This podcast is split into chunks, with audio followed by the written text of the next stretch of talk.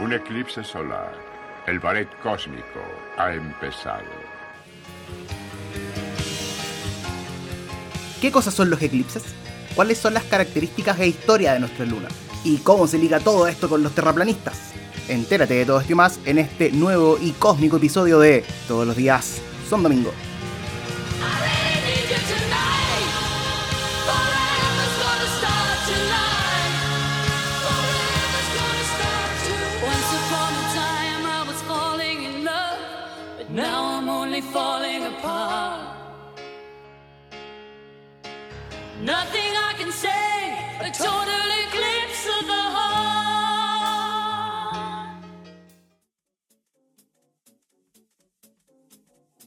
Hola, ¿cómo están?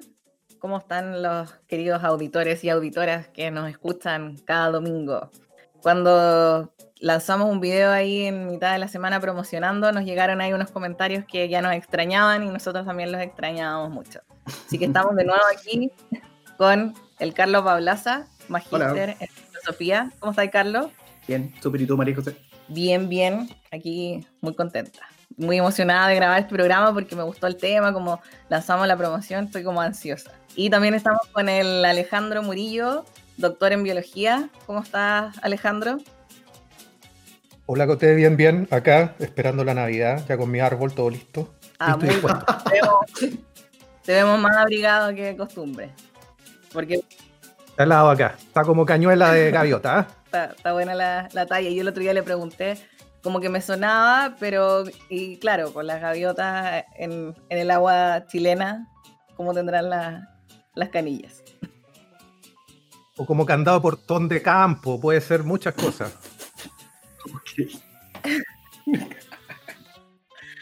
Dichos populares, dichos populares. Es que extraño Chile, entonces me acuerdo de todos esos dichos Oye, populares. Oye, sí, pues ya te queda poco para, para volver a Chile, a tu Chile querido.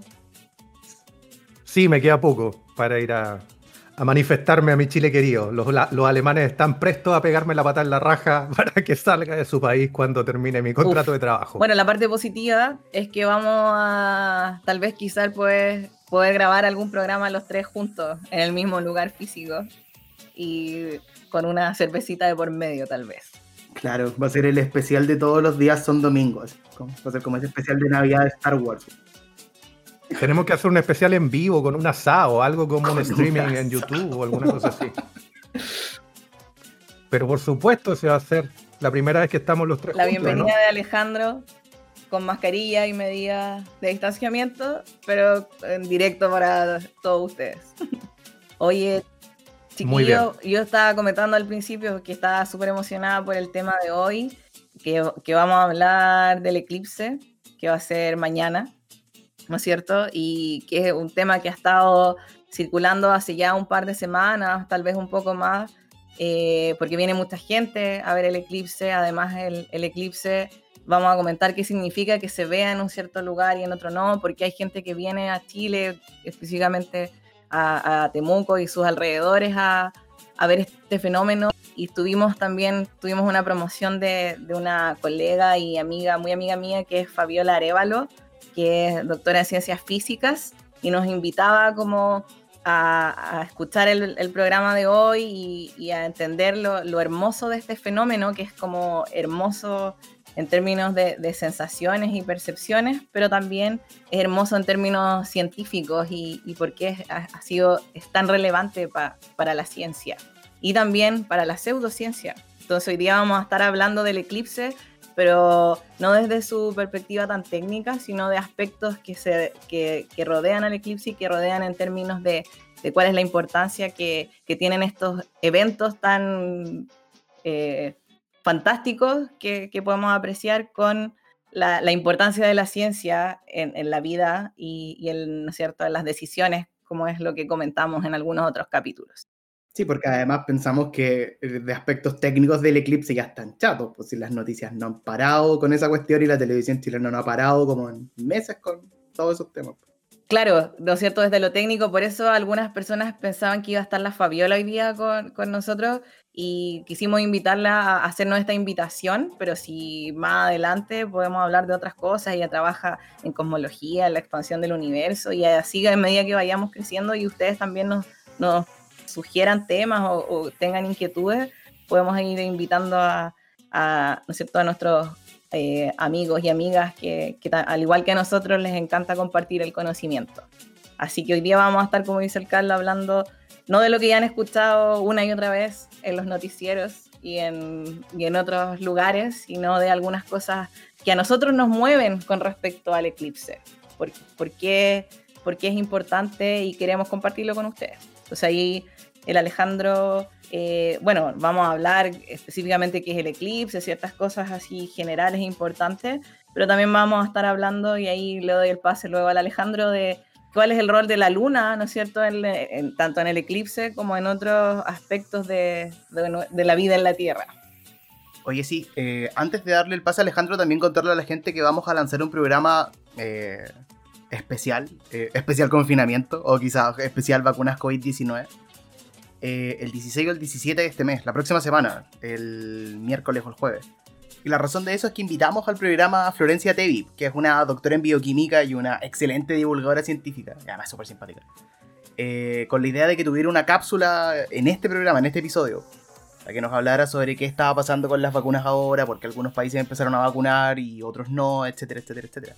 Pero terminamos hablando de tantos temas, como los que ya dije, y eh, más o menos qué se espera en Chile, cuando uno puede decir como ya, quizás esto fue una fecha en que yo puedo aceptar que voy a estar liberado, que vamos a estar desconfinados y cosas por el estilo. O sea, tantas cosas que le interesan a nuestros yoes futuros que decidimos terminar haciéndolo un programa entero. Y además, como esa información importa ahora, y no pueden esperar tanto, eh, pusimos al equipo de producción a trabajar a doble tiempo y lo vamos a tirar entre el miércoles y el jueves de la próxima semana. Y eso, sí sabemos que el programa no va a salir un domingo, pero todos los días son domingos, así que importa muy poco, ¿cierto?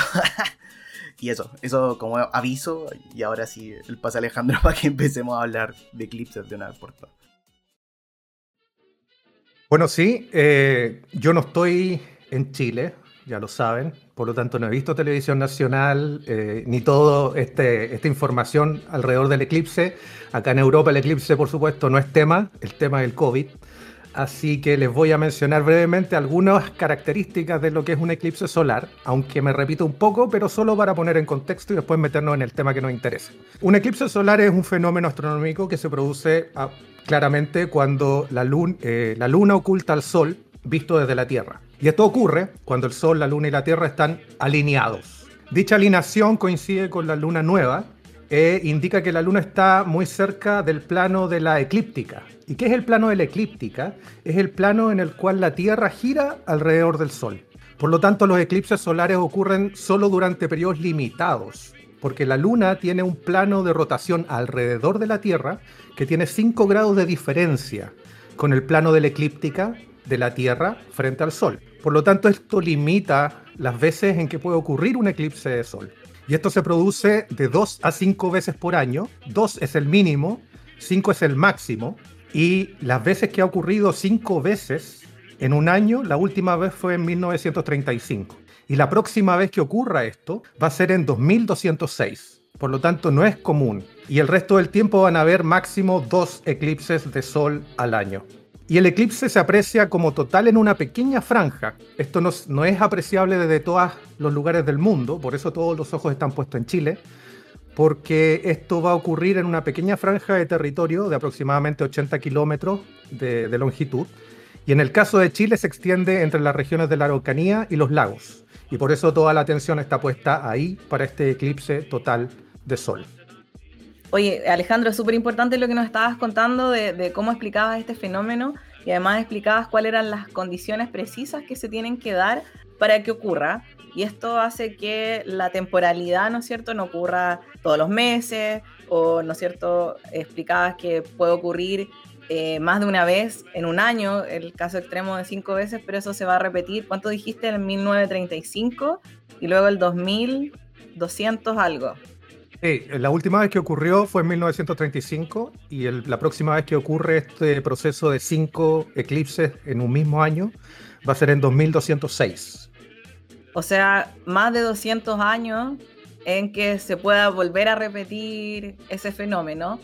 Y, ¿no es cierto? Son fenómenos que se observan, que se han observado a lo largo de la historia y que ahora podemos, tenemos la capacidad de saber exactamente, podemos con precisión poder saber cuándo van a ocurrir estos fenómenos y prepararnos tanto para, para observarlo y saber, como decías tú, dónde va a ser completo y dónde no, ¿no es cierto? Tú decías que en Alemania nadie está hablando del eclipse porque no van a ver nada del eclipse y por lo tanto es un fenómeno que, que, no es importante allá.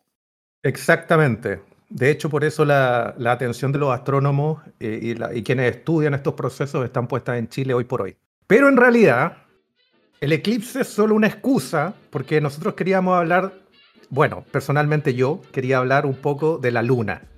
La luna es central en este proceso porque es el, cuerpo celeste que se va a interponer entre el Sol y la Tierra, pero la Luna tiene muchas otras funciones en el ecosistema terrestre y tiene una historia o una, a lo menos hay varias teorías de cómo se generó, cómo se creó la Luna. Pero una de estas teorías es bastante fascinante y es la más aceptada hoy por hoy y eso es lo que queremos conversar hoy. Y quiero darle algunas características de la Luna para entender cuál es su importancia para el planeta Tierra, cuál fue su origen y cuál es su importancia para la vida en la Tierra. Eh, la Luna es el único satélite natural que tiene la Tierra. ¿Y por qué esto es importante? Porque otros sistemas planetarios tienen más lunas, como por ejemplo Júpiter que tiene 79 lunas. De hecho, la última, la número 79, fue descubierta hace solamente un par de años. Por lo tanto, esto cambia en otros planetas del sistema solar, pero nosotros sabemos que la Tierra tiene solamente un satélite natural. La Luna tiene un diámetro en el Ecuador de 3.476 kilómetros. Y para darles una idea, Chile tiene una extensión de 4.270 kilómetros. Por lo tanto, la Luna tiene un diámetro que es a lo menos 800 kilómetros menor que el largo de Chile, para que tengan una idea del tamaño. Es el quinto satélite más grande del sistema solar y tiene un quinto del tamaño de la Tierra y un sexto de su gravedad. Por eso, cuando han ido tripulaciones a la Luna, los astronautas casi como que flotan un poco, porque la gravedad que ejerce la Luna sobre los cuerpos es menor. Siempre muestra la misma cara hacia la Tierra. Eso quiere decir que siempre vemos la misma parte de la Luna. ¿Por qué? Porque su rotación está sincronizada con respecto a su órbita alrededor de la Tierra y eso es cada 27.32 días, que es lo que se denomina el mes siderio. Por eso siempre vemos la misma cara de la Luna. La Luna completa una revolución relativa al Sol en aproximadamente 29 días. Y eso es el mes sinódico o el mes lunar. ¿Por qué? La Luna está rotando alrededor de la Tierra, pero la Luna y la Tierra están rotando alrededor del Sol. Y esa rotación de la Luna alrededor del Sol es lo que se conoce como el mes lunar.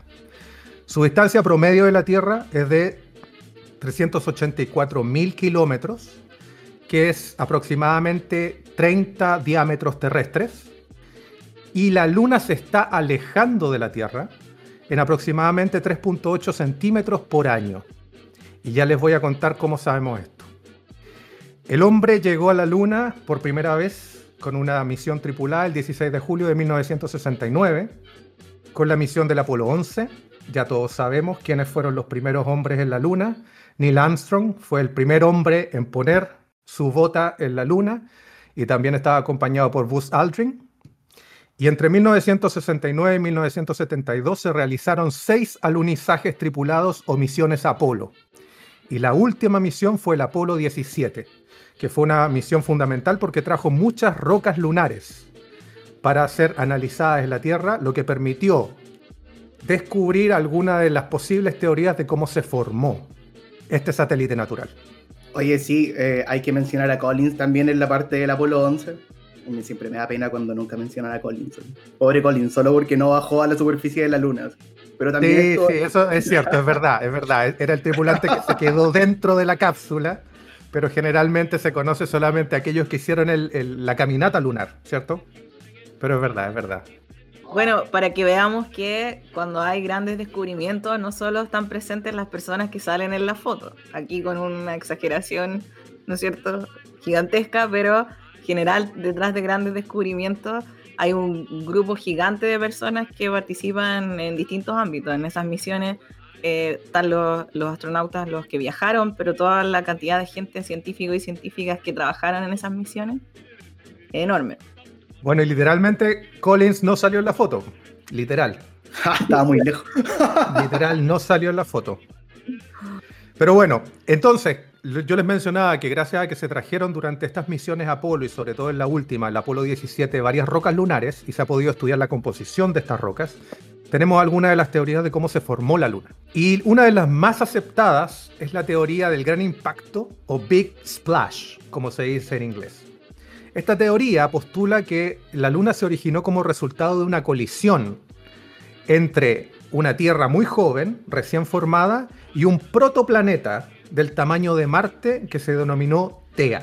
Tea proviene de la mitología griega y era una titánide que dio origen, que fue la madre de la diosa lunar Selene. Por eso se le denominó a este protoplaneta Tea. Vale la pena agregar ahí que en griego Selene es luna, por lo demás. Solo para que haga, solo para que haga sentido.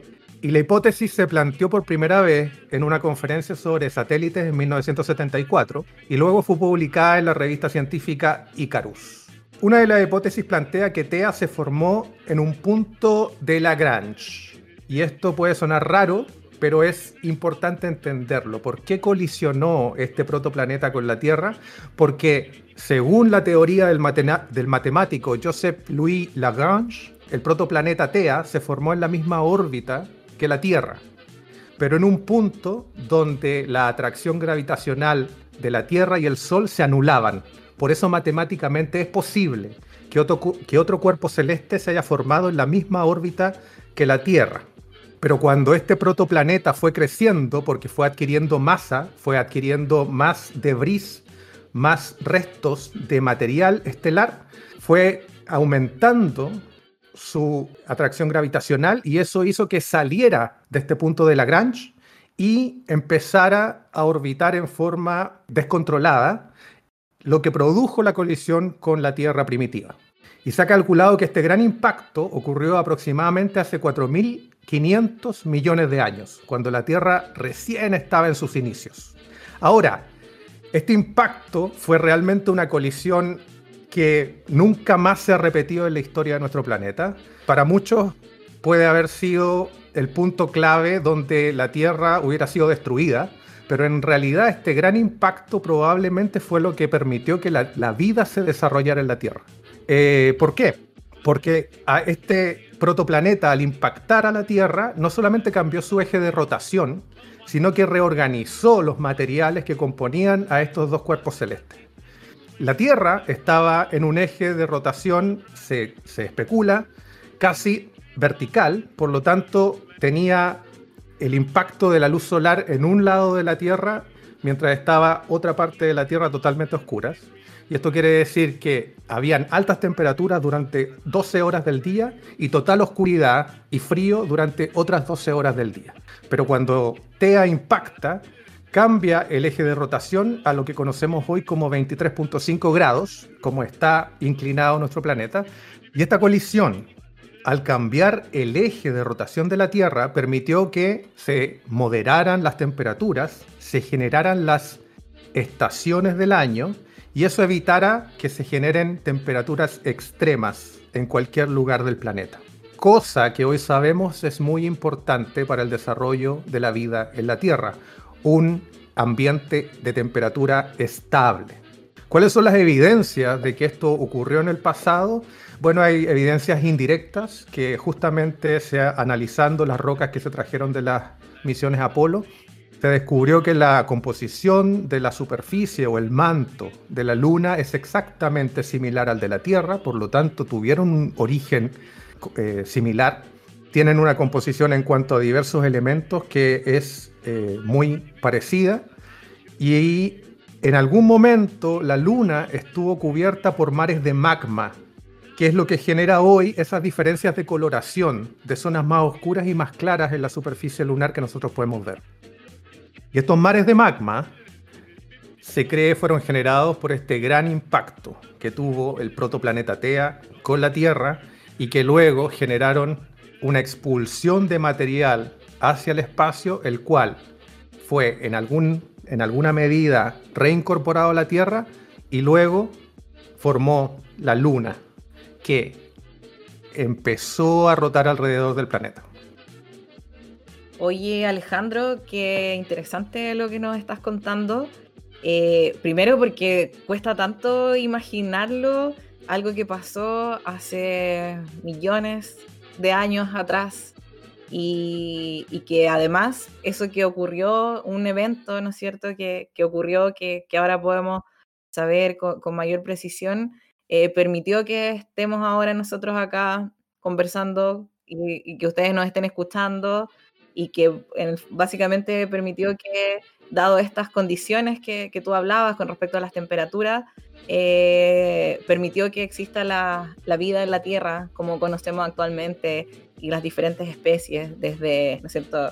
las bacterias, los hongos, las animales, plantas y una diversidad y que principalmente a pesar de que conocemos organismos que pueden eh, resistir ciertas temperaturas extremas, ya sea altas o bajas, ¿no es cierto?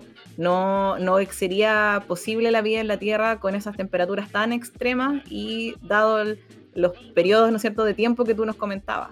Por lo tanto, cuán importante fue ese evento y cuán importante es la luna en, en nuestras vidas. Sí, y además de lo que dijo la María José, es como sorprendente las coincidencias que tuvieron, que esto hablaba Alejandro antes de que empezara el programa, como que tuvieron que haber para que eh, apareciera la vida en la Tierra, es como, y después de un choque, como que todo quedara a la distancia correcta, en el ángulo correcto, de la manera correcta, con la reorganización correcta, y ¡paf! Vida en la Tierra. Es igual sorprendente si uno lo piensa, como, y que todo eso haya salido de un choque cósmico, ¿cuánta casualidad tuvo que haber ahí?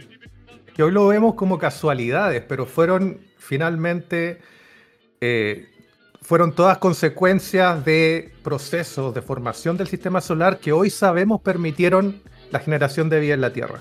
Mirándolo desde hoy, mirándolo desde el prisma que, de, conocer cómo es el sistema planetario hoy, claro, parecen todas coincidencias, pero en realidad fueron procesos que se fueron dando durante la, la formación de los planetas y el sistema solar que generaron las condiciones necesarias para que posteriormente se fuera desarrollando la Tierra, eh, la vida en la Tierra.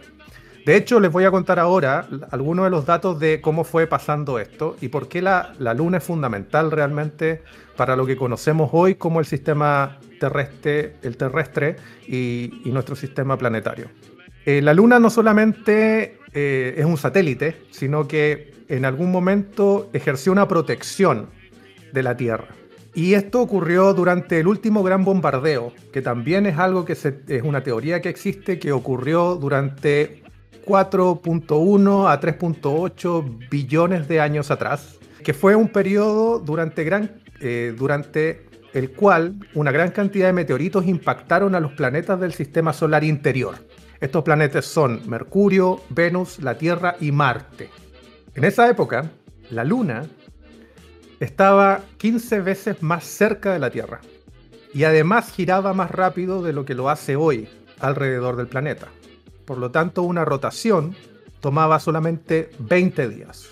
Hoy la Luna rota alrededor de la Tierra en aproximadamente 27 días. Eso causó que actuara como un escudo protector frente a este bombardeo masivo de meteoritos y por lo tanto su superficie, el 80% de su superficie fue impactada y destruida durante este proceso.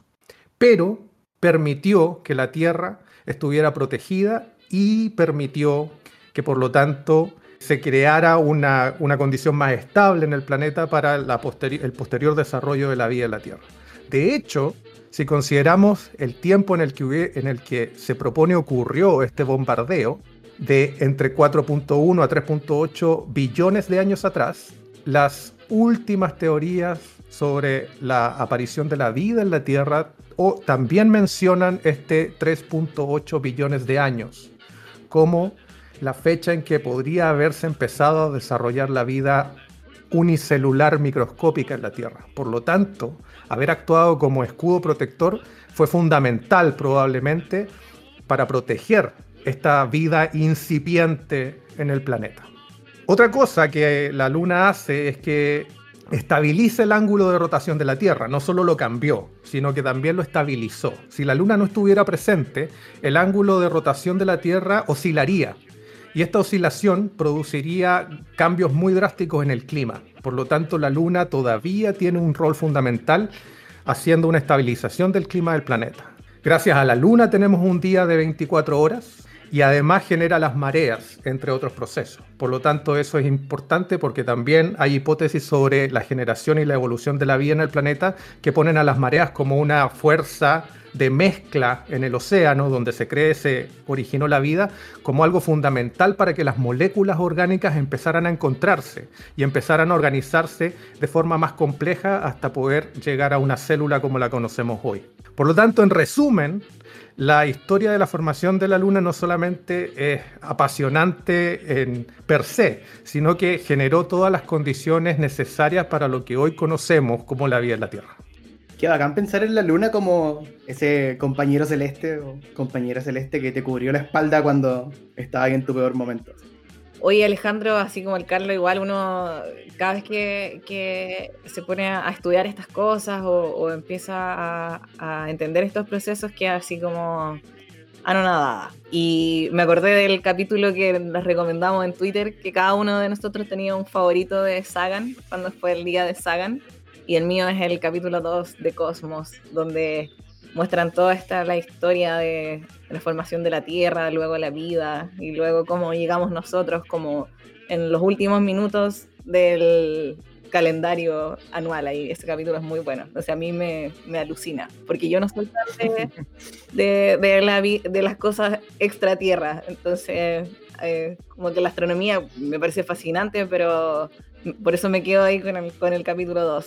Oye, pero todo lo que tú nos comentabas, ¿no es cierto? Nos hablas de distintas teorías que, dada la evidencia, sugieren, ¿no es cierto?, cómo ocurrieron estos fenómenos. Pero claramente no tenemos una máquina del tiempo para viajar millones de millones de millones de años hacia el pasado y saber si efectivamente las cosas ocurrieron así.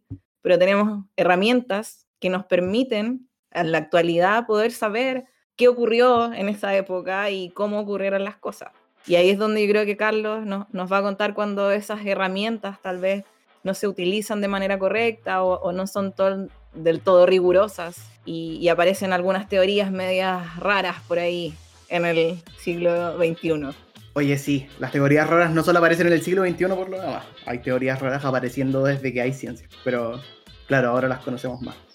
O sea, yo, igual que Alejandro, quiero usar el eclipse de una excusa barata para hablar de otra cosa. Esa es la verdad. O sea, quiero hacerles un comentario no tan pequeño en realidad de la interconexión de conocimientos científicos y explicarles básicamente por qué los especialistas son especialistas. Y de nuevo, usando el eclipse como excusa.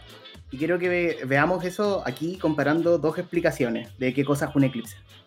O sea, básicamente la que todos conocemos, que Alejandro ya la explicó al detalle, perfecto. Y otra un poco más curiosa, porque yo no sé si los chicos, o sea, yo sé que los chicos saben, pero no sé si la gente que nos está escuchando sabía que existe un movimiento internacional que dice que la Tierra es plana. Raro. Bueno, no plana en realidad como una hoja de papel, no como un plato sin relieve, sino que la Tierra es más como una torta. O sea, nuestro planeta sería algo así como un disco plano sobre el cual hay cosas, o sea, hay tierra y agua. Y este disco plano o esta torta tiene los bordes levantados o los bordes elevados en los límites y eso impide que se caiga el agua. O sea, es como una torta cóncava, como uno de estos países gringos, con los bordes elevaditos, relleno de manzana, pero la manzana, no sé, somos nosotros, y la tierra y el agua y bla. Ahora, ya, a esta altura, ojalá, ojalá usted esté pensando que esto es una locura, como, ¿de qué está hablando este tipo? ¿Dónde caí? ¿Qué es este podcast? Y uno, a uno se le empiezan a ocurrir inmediatamente un montón de argumentos en contra de la Tierra plana. Y el más obvio aquí es decir, oye, pero sabéis que hay imágenes desde el espacio que prueban que la Tierra es redonda, que es una esfera irregular, que es una geósfera. ¿Cómo de qué estáis hablando? ¿Por qué estáis asumiendo que la Tierra es plana? Ojo, porque eso es cierto, existen fotos de nuestro planeta probando que es una geósfera tomada desde 1947. La primera fue tomada eh, utilizando un, un misil balístico intercontinental pasando por todas las fotos de las misiones del Apolo, llegando a las misiones espaciales actuales, y no solo tomadas por la NASA, sino que también por la Agencia Espacial Europea y por Roscosmos, que es la agencia espacial rusa. Claro, pero los terraplanistas no confían en las fotos de esas agencias espaciales y creen que son engaños internacionales. Ya, y esto puede parecer una locura, pero no lo juzguemos, pues juguemos con esto. Asumamos que los terraplanistas tienen razón y que esas fotos no son confiables. Y que usted tiene que probarle a un terraplanista que la Tierra no es plana sin usar esas fotos. Onda, ¿cómo usted hace eso? ¿Cómo lo haría? Aquí, obviamente, lo primero que a uno se le ocurre es encontrar cierto fenómeno observable y decir, como, mira, el terraplanismo no explica esto. Y una de esas cosas sería un eclipse. Y decirle al terraplanista algo así como, mira, tengo este fenómeno que pasa más o menos dos veces al año, donde se proyecta una sombra en un territorio de la Tierra donde está de día y decirle al terraplanista, yo te puedo explicar ese fenómeno, e incluso te lo puedo predecir, pero asumiendo un modelo específico, asumiendo que la Tierra es redonda, que la Luna orbita alrededor de la Tierra, que ambas orbitan alrededor del Sol, y además asumiendo ciertos tamaños de esos cuerpos, velocidades de desplazamiento y otros pormenores de ese modelo que ya habló Alejandro. Esos pormenores los tenemos. Y decirle al terraplanista, si yo tengo todas esas cosas, yo incluso te puedo predecir el mes, la día, la hora, el minuto y el lugar donde va a ser el eclipse de manera exitosa. Y uno dice como, ya, se murió el terraplanismo. Hay una explicación exitosa para los eclipses. Y asume que la Tierra es una esfera. Fin del asunto, ¿no? No, porque Dios no nos quiere tanto. Es como el asunto más complicado que este tema. Porque los terraplanistas no son solo personas que parecen locas que dicen que la Tierra es plana. Son tipos sagaces igual, si hay que darles eso que hicieron modelos alternativos de cómo funciona esta cuestión. O sea, yo me imagino que deben haber muchas variantes del modelo terraplanista, pero el que conozco yo achica el tamaño del Sol y la Luna y los pone bailando de cierta manera sobre el disco plano que sería la Tierra. O sea, si uno mira este disco terráqueo, o este supuesto disco terráqueo desde arriba, uno se daría cuenta que hay un Sol pequeño, como un mini Sol y una mini Luna, que van haciendo una circunferencia por arriba de la Tierra el Sol va marcando la circunferencia justo como por el borde del plato, mientras que la Luna va un poco más eh, por el interior. La Luna también tiene una órbita circular parecida. Ahora, es usual, según este modelo, que la Luna y el Sol estén en lados opuestos del disco. Y eso te explica el día y la noche. Es como, ¿por qué es de día en Latinoamérica y es de noche en Japón? Bueno, porque el Sol está en un lado del disco, en el lado del disco donde está Latinoamérica, y en el otro lado donde está Japón está la Luna. Tiene total sentido. Ahora, la cuestión de esto es que eh, en realidad es un poco maravilloso, porque si uno asume que la luna y el sol no se mueven a la misma velocidad y ajusta las velocidades y tamaños de este modelo, uno llega eventualmente a que dos veces al año va a ocurrir que en un territorio donde está de día, la luna se va a poner delante del sol y va a proyectar una sombra sobre ese territorio. El modelo de la Tierra plana explica los eclipses. A mí no me gusta la Tierra plana, eh, una, teoría totalmente falsa, pero yo encuentro esto genial, pues es como una muestra de sagacidad de, la mente humana. De hecho, algunos tipos incluso dicen que la modelo de la Tierra plana puede predecir los eclipses con igual exactitud que el modelo científico. No estoy tan seguro de eso, pero asumamos que lo hace también. Sigamos jugando con esta cuestión. Si ya negamos las fotos de la NASA, pues ya de aquí para adelante como todo da un poco lo mismo. ¿Qué se le dice a un terraplanista ahora? Se supone que la cuestión que estábamos intentando hacer era decir que el modelo terraplanista no tenía razón porque el modelo de la Tierra esférica explicaba los eclipses. Pero ahora el terraplanismo también explica los eclipses. ¿Qué hacemos? Y aquí lo usual es seguir tirando fenómenos observables, que el, el modelo de la Tierra como esfera explica y decirle al terraplanista, oye, el tuyo no lo hace. Pero ya quedó más o menos demostrado que estos tipos son inteligentes hasta cierto punto son sagaces, son clevers. O sea, por ahí usualmente no se llega a ningún lado porque el modelo de estos tipos con los años se ha vuelto tan complejo y adaptable que explica un montón de otros fenómenos observables que van más allá de los eclipses. O sea, estos locos durante mucho tiempo se han preocupado que, a excepción de las fotos de la NASA, su modelo dé una explicación de todos los fenómenos que se pueden observar a simple vista. Y eso es lo que hace que el terraplanismo sea tan persuasivo para ciertas personas junto con otros factores sociales que también suman, pero no vamos a hablar de eso aquí. Ahora, lo que usted se debe estar preguntando en su casa es, Ya, entonces lo que me estáis diciendo es que tengo las mismas razones para creer que la Tierra es plana, para creer que la Tierra es una esfera. ¿Qué es eso? Flor de programa de divulgación científica que te sacaste. ¿Cómo qué onda? O sea, la respuesta a esa pregunta es obviamente que no. Usted tiene mejores razones para creer que la Tierra es una esfera y confiar en el consenso científico. El punto es que explicar por qué es más complejo de lo que parece. Y para esto vamos a sacarle un poco de filosofía al asunto. Sacar un par de conceptos que algunos de los colegas que pueden estar escuchando pueden cachar. O sea, yo lo que les acabo de contar, el caso que les acabo de exponer, es algo que en filosofía se conoce como casos de su determinación de las teorías por la evidencia.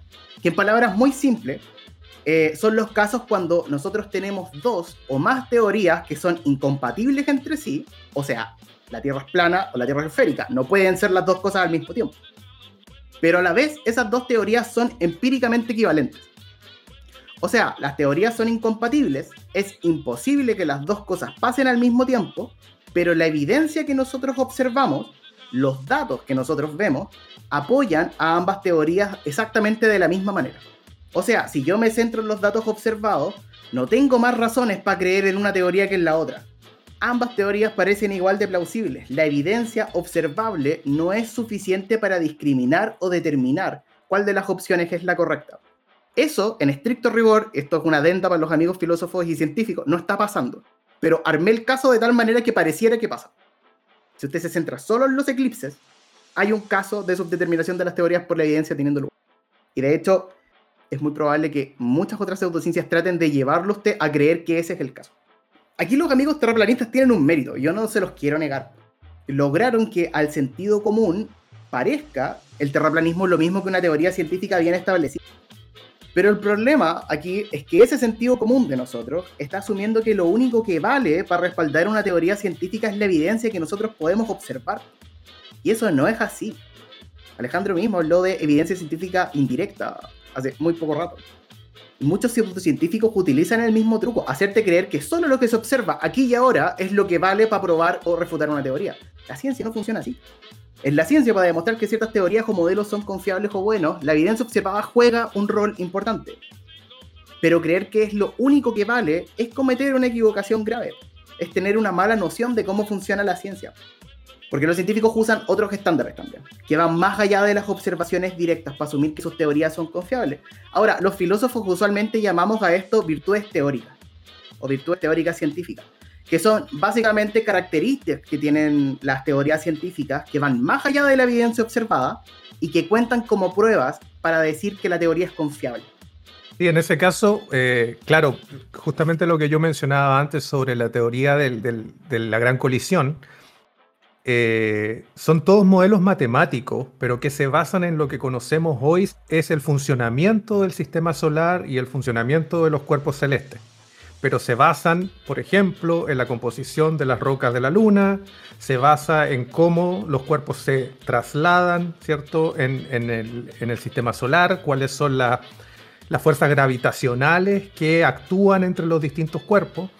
Por lo tanto, esa es la evidencia indirecta que te lleva luego, por ejemplo, hoy a modelar con grandes computadores, con muchos datos, que la explicación más probable debe haber sido esta gran colisión, este gran impacto entre dos cuerpos celestes en formación. Pero otra cosa que tengo, que tengo duda y quiero preguntarte eh, es cómo nace esta teoría. ¿A quién se le ocurre primero plantearla? ¿Por qué es, es, para ir en contra de la, de la línea principal de, de, conocimiento de la época? Porque sabemos que la teoría del sistema solar, quién está en el centro, quién gira alrededor de quién, ha ido cambiando en la historia del hombre. Pero ¿por qué nace esta teoría de la Tierra no tengo idea cómo responderte esa pregunta. Sé que se hizo muy popular hace poco, especialmente por internet y la posibilidad de tener cámaras y gente que estaba viendo que no se veía la curvatura de la Tierra y que estaban cuestionando ciertos experimentos mentales que vienen de la época de Galileo, como esta cuestión de que cuando el barco eh, pasa el horizonte, se achica un poco, como que va bajando, y eso demuestra la curvatura de la Tierra. Y empezó una pelea en internet y de repente como que, no sé, años después había un modelo muy complejo y es como, ¿por qué no estamos creyendo esto de nuevo? Es como, ¿cuáles son las razones para dudar del modelo anterior? No habían, parece. Ahora, para responder un poco la pregunta Alejandro, y antes de seguir con el tema de las virtudes teóricas, eh, importante notar que hay muchos eh, factores sociales que juegan a favor en la conformación de estas, eh, de cierta manera, guilds, de estas cofradías terraplanistas y también de otras pseudociencias, para que lo tengan en claro. De repente no son solo creencias motivadas por la evidencia o la falta de evidencia o la ignorancia de cómo funciona la ciencia, que a veces también son cosas motivadas por que justo me topé con el grupo social indicado y me lograron manejar bien. O yo quiero algo de ese grupo social. Oye, Carlos, eso, como todo lo que estabas mencionando, es súper importante porque cuando nosotros enseñamos ciencia, sobre todo a nivel escolar, nos concentramos mucho en los contenidos, en las ecuaciones, no sé, ahí si tenemos eh, nuestros auditores escolares podrán decir, oh no, la ciencia, qué terrible, que tengo que aprender tantas cosas. Nos concentramos mucho en esos temas disciplinares, pero no nos concentramos en, en, explicar estos aspectos que, que tú abordas de, con respecto a la ciencia y uno de esos es que la, la ciencia y, y, muchos aspectos eh, eh, de la naturaleza son contraintuitivos. Cuando tú apelabas, ¿no es cierto?, a que ciertas cosas eh, eran como de sentido común, ¿cierto? Algunas cosas de, de, la ciencia son contraintuitivas, que es algo que uno eh, eh, no es como pareciera ser. Entonces, ahí también se mete mucho esto de que te están diciendo algo que sí es intuitivo, que sí es como de sentido común, que está en contra de, de este otro aspecto que, que tú estás observando.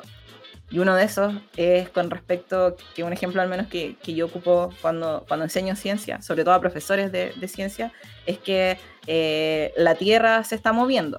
Si uno podría decir y miro hacia abajo y digo, no se está moviendo, yo no me estoy moviendo. El punto es que nosotros nos estamos moviendo con la Tierra. Y eso es algo que se supo muchos años después y que hay que ver en el momento en que se están, ¿no es cierto?, proponiendo ciertas cosas o no. De hecho, el ejemplo que ponía es muy divertido porque creo que aparece en diálogo de los dos sistemas máximos del mundo de Galileo. Sí, de... era como uno de los argumentos que le tiraban los tolemaicos de ¿por qué la Tierra no se está moviendo? Porque bueno, pues, si la Tierra se estuviera moviendo, los pájaros no podrían volar. Es como, ¿dónde está el viento de la Tierra moviendo? muy divertido. Exactamente. Bueno, claro, entonces le que estaba diciendo que teníamos estos estándares para evaluar si una teoría es buena o mala, que van de la evidencia directamente observada, que son las virtudes teóricas. Aquí, por poner solo un ejemplo, eh, una teoría no solamente tiene que ser compatible con la evidencia para ser una buena teoría científica, sino que también tiene que ser coherente con otras teorías científicas que ya están bien establecidas. O sea, otras teorías científicas que nosotros ya consideramos confiables, que están bien fundamentadas y de las cuales en realidad no tenemos razones para dudar por el momento. Y en esto el terraplanismo falla olímpicamente. Usted le puede decir eso al terraplanista si no quiere usar el argumento de las fotos. Por ejemplo, la explicación de eh, los eclipses asume, o sea, la explicación de los eclipses que asume la Tierra esférica no solo es compatible con lo observado en el cielo, sino que también es compatible, como dijo Alejandro, con nuestra explicación de cómo se forman las mareas. Es como si usted se compra la Tierra plana y ya no quiere explicarme un eclipse así, usted cae en el problema, explíqueme las mareas. Usted perdió ese conocimiento, ya no lo tiene. Porque la Tierra plana no es coherente con ese tipo de cosas. Ahora, también la Tierra esférica y no la Tierra plana es coherente con cómo nosotros mismos conceptualizamos que funciona la gravedad. Si la Tierra fuera plana, la gravedad y la gravedad funcionara como sabemos ahora, los océanos estarían solo al centro del disco, porque sería el punto gravitacional mayor. Y a medida que uno se acerca a ese centro del disco, cada vez nos costaría más caminar. Eso no pasa en la Tierra esférica porque todos estamos casi igual distancia del punto eh, gravitacional a los árboles en las esquinas del disco eh, crecerían en diagonal, orientados a ese centro gravitacional. Y eso no pasa.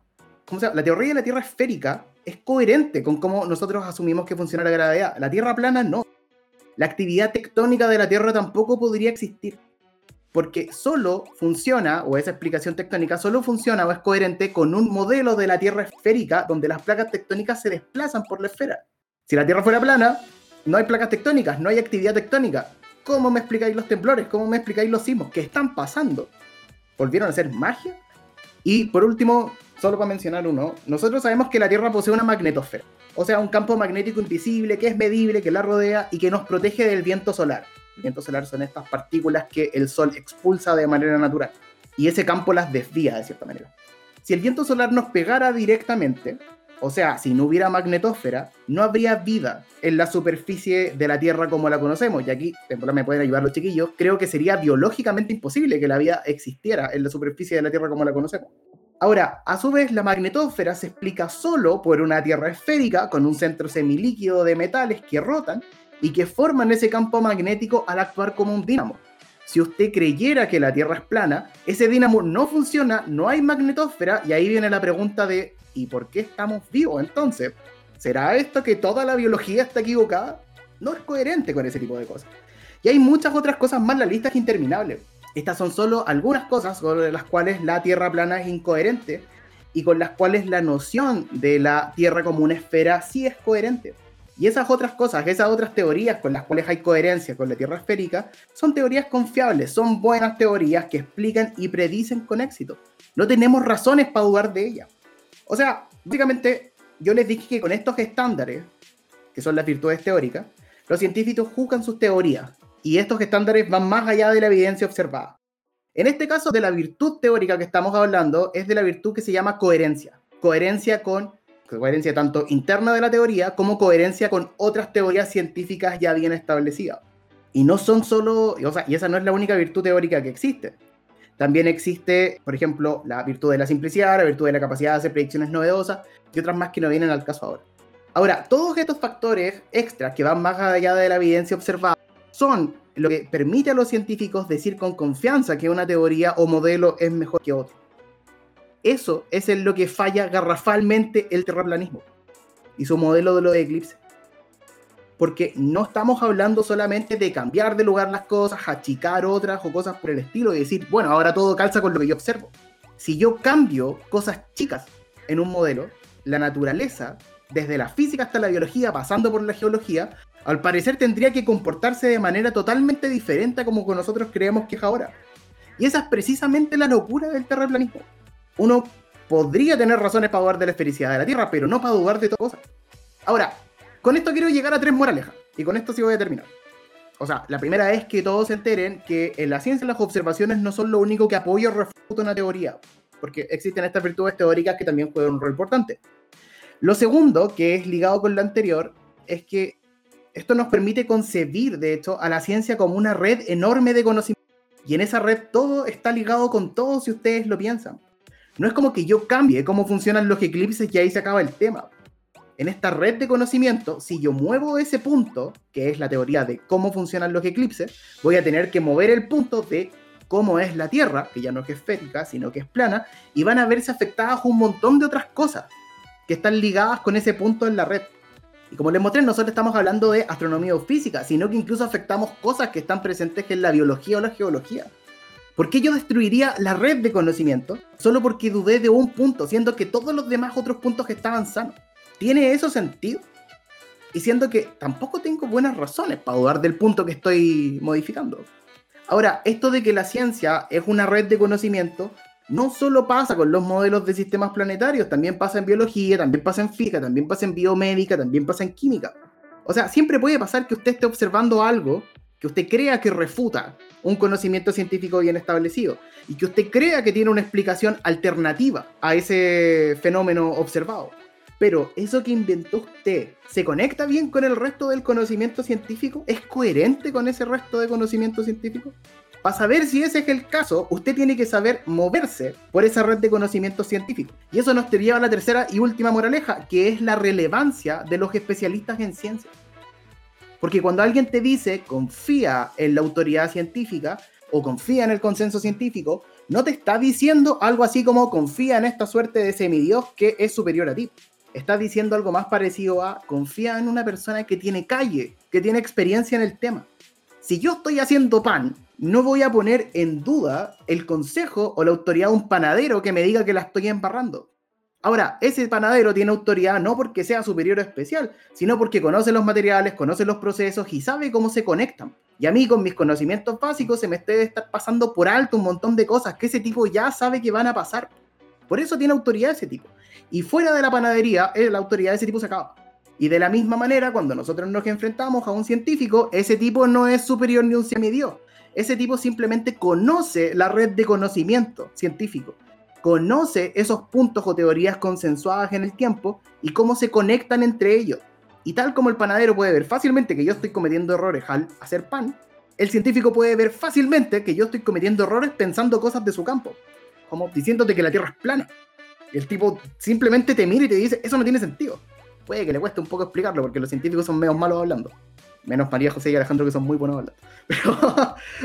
Pero, hay que tener eso en cuenta. El tipo no te dice que es un sinsentido porque sí, te dice que es un sinsentido porque sabe.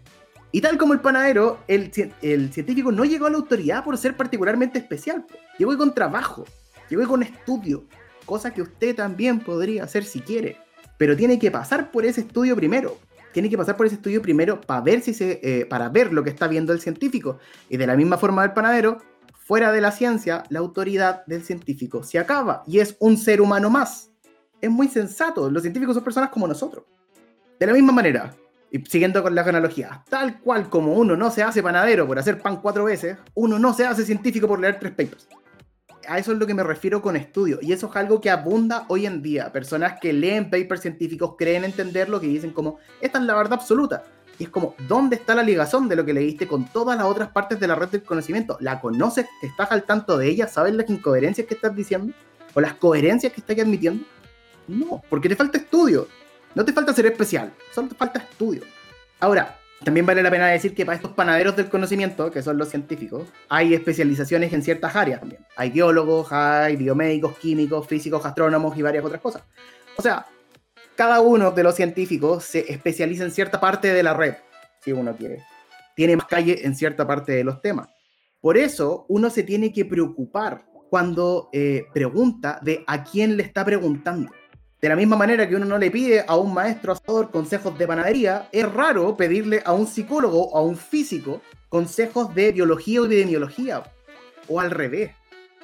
Esos tipos te van a decir algo interesante porque saben ciencia, pero no son una opinión experta. Se pueden equivocar si están hablando de un campo que no es el de su expertise. Y ahí también, y ahora sí va a terminar, un consejo para los amigos científicos que nos están escuchando, que es pastelero tus pasteles también. O sea, cuando uno o cuando los científicos hablan de ciencia, muchas personas sienten que están hablando con una propiedad inusual, con una autoridad especial. Y en este aspecto, y esto también va para los filósofos y su especialización en áreas, preocupémonos todos de hablar solo de las áreas de las que tenemos expertise. Y si no, mover esas dudas al experto. No estoy diciendo que no hable superficialmente de ciertas cosas que no sean su área de expertise, pero si le hacen una pregunta que requiere expertise de cierta área, usted no responde, usted mueve la pregunta, porque hay que usar bien el conocimiento de cierta manera. El conocimiento científico, básicamente una herramienta más de todas las que tiene la humanidad. No puedo creer que haya hablado de todas estas cosas solo con la excusa de un eclipse. Carlos, me pareció súper interesante y creo que hay que reforzar la idea de que cualquier teoría que trate de explicar un proceso tiene que ser coherente con teorías previas o o con, las, con las teorías que nosotros conocemos que explican otros procesos, porque todo está interconectado, ¿no? Por lo tanto, tú no puedes explicar algo que va en contra de todo el conocimiento que tenemos en otras áreas. Yo creo que eso es fundamental y es un súper buen argumento para poner en, en, cuestionamiento no solamente el terraplanismo, sino que otras teorías que han aparecido últimamente, que si bien pueden haber explicaciones alternativas y la ciencia está abierta a eso, estas explicaciones alternativas tienen que estar dentro de un contexto de coherencia con el resto de las leyes de la naturaleza. Y eso me parece que es súper interesante y, es fundamental que la gente lo tenga claro. Oye, finalmente casi no hablamos del eclipse como les prometimos, pero hablamos del eclipse de un montón de temas. Pues todo lo que nos contaba el, el Alejandro, sobre la perspectiva de cómo se generó, cómo llegamos a tener vida en la Tierra y, el Carlos de cómo estas mismas ciertas evidencias, teorías, esta evidencia indirecta nos lleva a poder entender un poco cómo funciona ahí la, evidencia en ciencia y viéndolo desde este punto de vista de, la filosofía. Que, Carlos dijo algo como voy a sacar la filosofía y dije, le va a sacar filosofía, pero en realidad entendí voy a sacar la filosofía a, a la mesa. Y estuvo súper, súper interesante. Y ya nos vamos despidiendo. Como siempre, se nos pasa volando el tiempo, pero estuvo muy interesante. Espero que les haya gustado. Recuerden seguirnos en las redes. Ayúdennos a comentar porque, dado a veces los temas polémicos, como el del dióxido de cloro, nos han llegado a atacar al canal algunos personajes y nosotros tratamos de responderle con más o menos paciencia, pero nos empiezan a poner dislike y todo. Así que si nos quieren apoyar, así que para que ahí no nos ataquen los trolls. Así que eso, pues chiquillos, me despido yo de ustedes. Muchas gracias por todo. Oh, antes de eso, acuérdense de mañana mirar el eclipse con lentes. Probablemente ya lo han escuchado un montón de veces en las noticias, pero vale la pena repetirlo de nuevo. Sí, muy, muy buen punto. Lentes especiales. Y a ver si ahí compartimos más información, a los, los, expertos que mencionaba al final Carlos y expertas que, que están trabajando en este tema y que, que, han entregado mucha información. Así que ahí por nuestras redes vamos a estar difundiendo, difundiendo también contenido científico. Bueno chicos, que estén muy bien. Chau. Dale, cuídense mucho, que estén bien. Chau, chau.